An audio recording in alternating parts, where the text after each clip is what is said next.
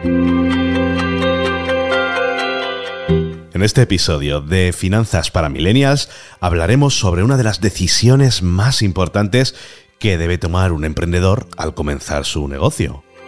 ¿Ser autónomo o montar una empresa? Analizaremos los costes y beneficios de cada opción, a partir de qué facturaciones merece la pena y alternativas para facturación. Finanzas para Millennials, en el debate. En primer lugar, debemos tener claro qué significa ser autónomo y montar una empresa. Cuando una persona se da de alta como autónomo, se convierte en una persona física que ejerce una actividad económica por cuenta propia y debe pagar sus impuestos y cotizaciones sociales. Por otro lado, montar una empresa implica crear una entidad jurídica independiente de la persona que la crea, con personalidad jurídica propia y responsabilidad limitada. La elección entre ser autónomo o montar una empresa dependerá de diversos factores como el tipo de actividad económica que se va a desarrollar, la inversión inicial necesaria y la previsión de ingresos y gastos, entre otros. En general, montar una empresa suele ser bastante más costoso y complejo que ser autónomo, pero también ofrece mayores ventajas a largo plazo. A partir de qué facturaciones merece la pena ser autónomo o montar una empresa, dependerá del país en el que nos encontremos y de las condiciones fiscales y laborales que se apliquen en cada caso. En general, si los ingresos previstos son bajos, es siempre más conveniente ser autónomo, ya que las cotizaciones a la seguridad social y los impuestos a pagar serán siempre menores que los que se debe de afrontar montando una empresa. Sin embargo, si se prevé un alto volumen de negocio, es más recomendable montar una empresa, ya que se pueden obtener mayores beneficios fiscales y se disfruta de una responsabilidad limitada.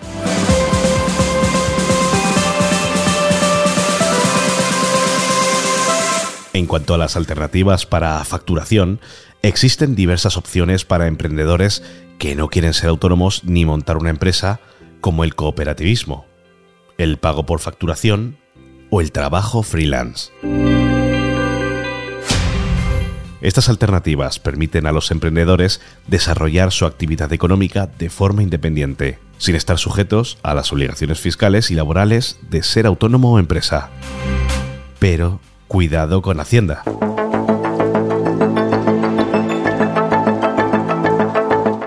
Y para ponernos un poquito de luz en todos estos temas, hoy contamos con Fermín Albadalejo, de, presidente de la Confederación Española de Jóvenes Empresarios. Hola Fermín, ¿qué tal?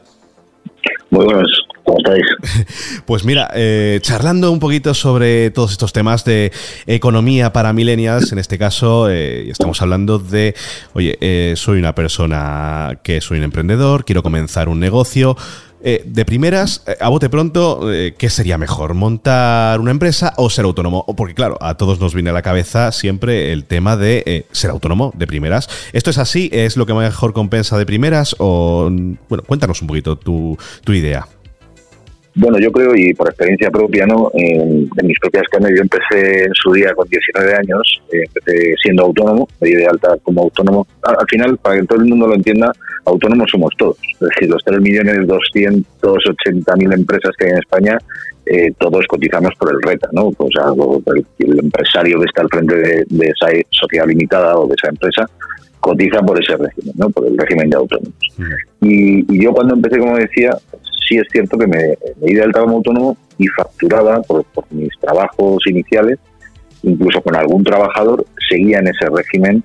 Que, bueno, sí es cierto que, está el régimen de módulos dentro de, y la estimación directa, que es tanto facturas, eh, tanto pagas, y el régimen de módulos ha quedado muy reducido al final en, en ciertas eh, profesiones, eh, pues el transporte y con mucho límite de facturación anual, es decir, pero que, que viene muy bien a nivel impositivo. Es decir, porque tú pagas un, fijo eh, siempre y cuando no te salgas de ciertos baremos y de ciertas facturaciones anuales. Si ganas, si estás en el sector del transporte, por ejemplo, pues más allá, si no ganas más de 50.000 euros, te interesa estar como autónomo en módulos.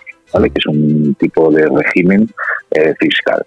y, y sí es cierto que, hombre, depende del proyecto. Es decir, si va, si, si va a ser una startup, por ejemplo, como las que estamos viendo, que ya nace bueno, pues que necesita de ciertos eh, de cierta financiación, de, fondos de inversión, eh, de cierta estabilidad, pues igual es importante, incluso si hay más de un socio, va a ser prácticamente obligatorio eh, que cree una sociedad limitada, es decir, que cree una empresa. ¿no?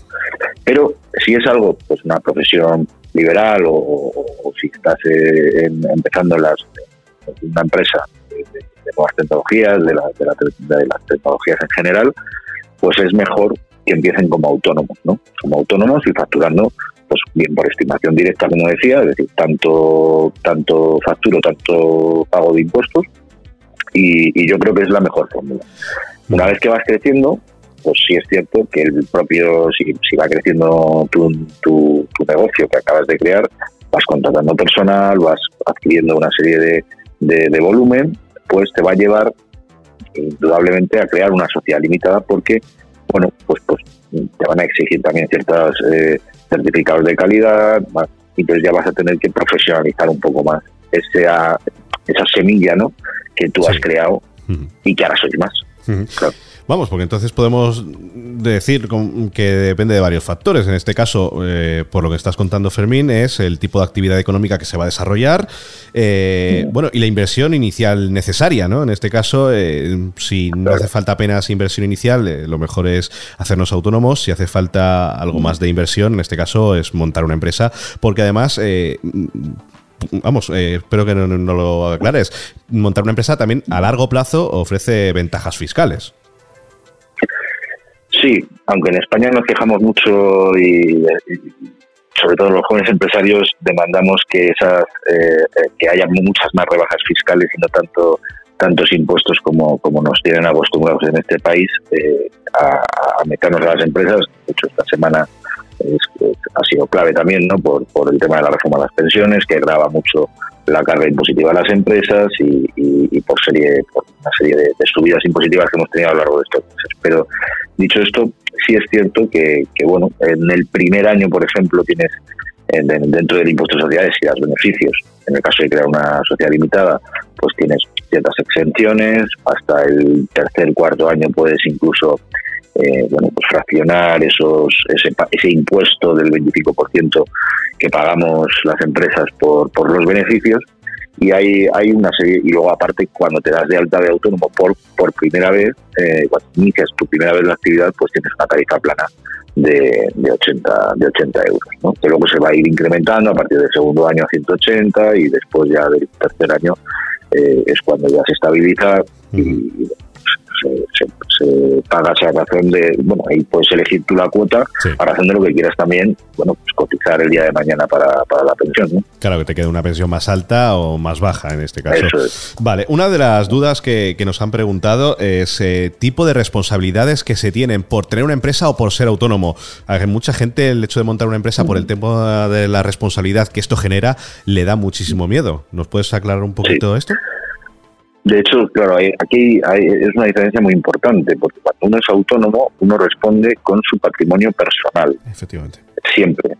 O sea, no hay, no hay, es decir, te metes en algún lío o tienes alguna deuda o tienes eh, algún problema, vas a responder, hay seguros evidentemente, pero por regla general vas a responder tú como persona física porque no hay nadie más. Es decir, eh, estás en un régimen en el que tú, tú, tú eres eh, tu, tu, jefe y tu trabajador, tú lo eres todo, ¿no? Tú eres al final el que hace todo.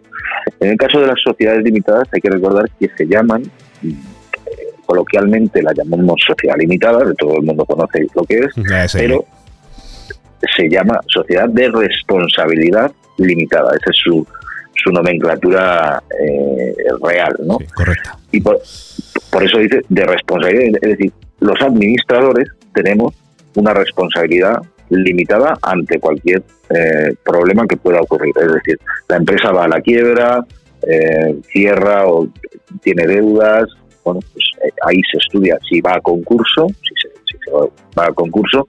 El administrador, si ha administrado realmente, que es lo que se ve en, el concurso, se ha administrado los bienes lo mejor posible, pero le ha, venido, le ha sobrevenido pues, una crisis económica, le ha sobrevenido cualquier problema externo a su gestión, es decir, no ha sido culpable de, la, de la gestión de la empresa o de las pérdidas que haya tenido la empresa, el administrador, en ese caso, si se demuestra que no ha sido eh, culpable, pues eh, no, no, tiene problema, no, no, no, se, no se va contra él. Es decir, se va contra la empresa, contra la sociedad de responsabilidad limitada, contra la sociedad limitada, y siempre y cuando la, sociedad pues, tenga bienes o tenga activos o tenga unidades productivas en las que los acreedores puedan de alguna forma cobrar y ahí pues está la figura del administrador concursal. ¿no?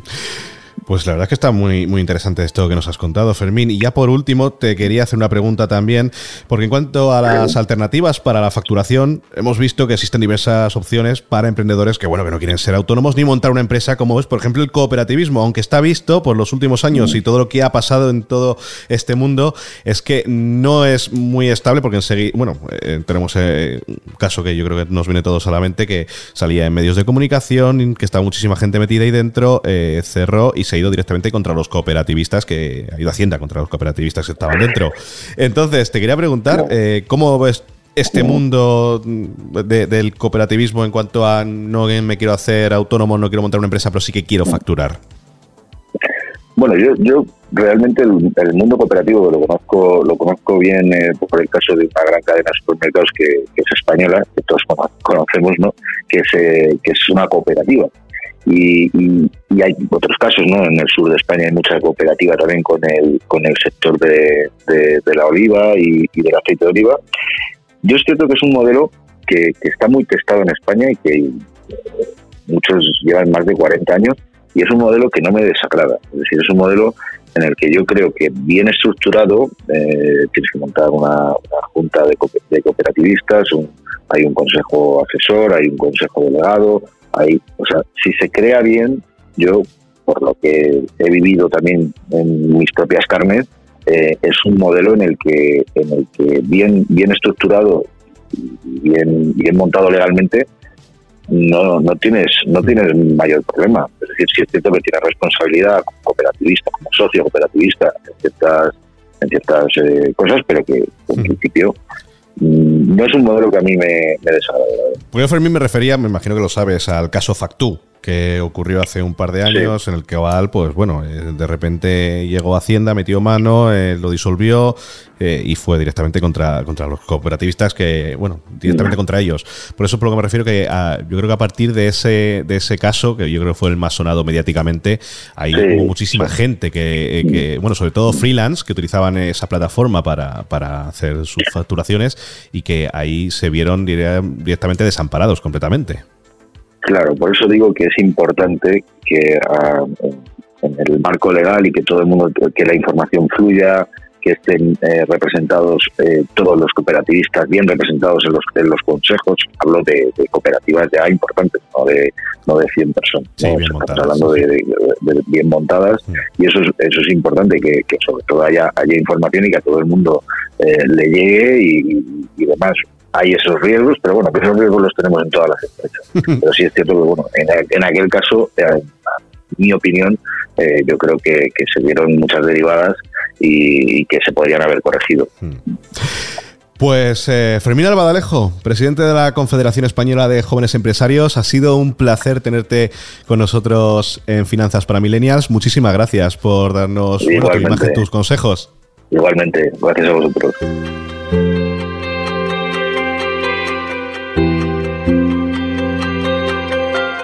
Definitiva, ser autónomo o montar una empresa dependerá de varios factores, como el tipo de actividad económica que se vaya a desarrollar, la inversión inicial necesaria, la previsión de ingresos y gastos, entre otros. Existen alternativas para facturación para aquellos emprendedores que no quieren ser autónomos ni montar una empresa. Como siempre ya sabes que aquí te espero la semana que viene en el debate en Finanzas para Millennials. Soy Dani. Adiós.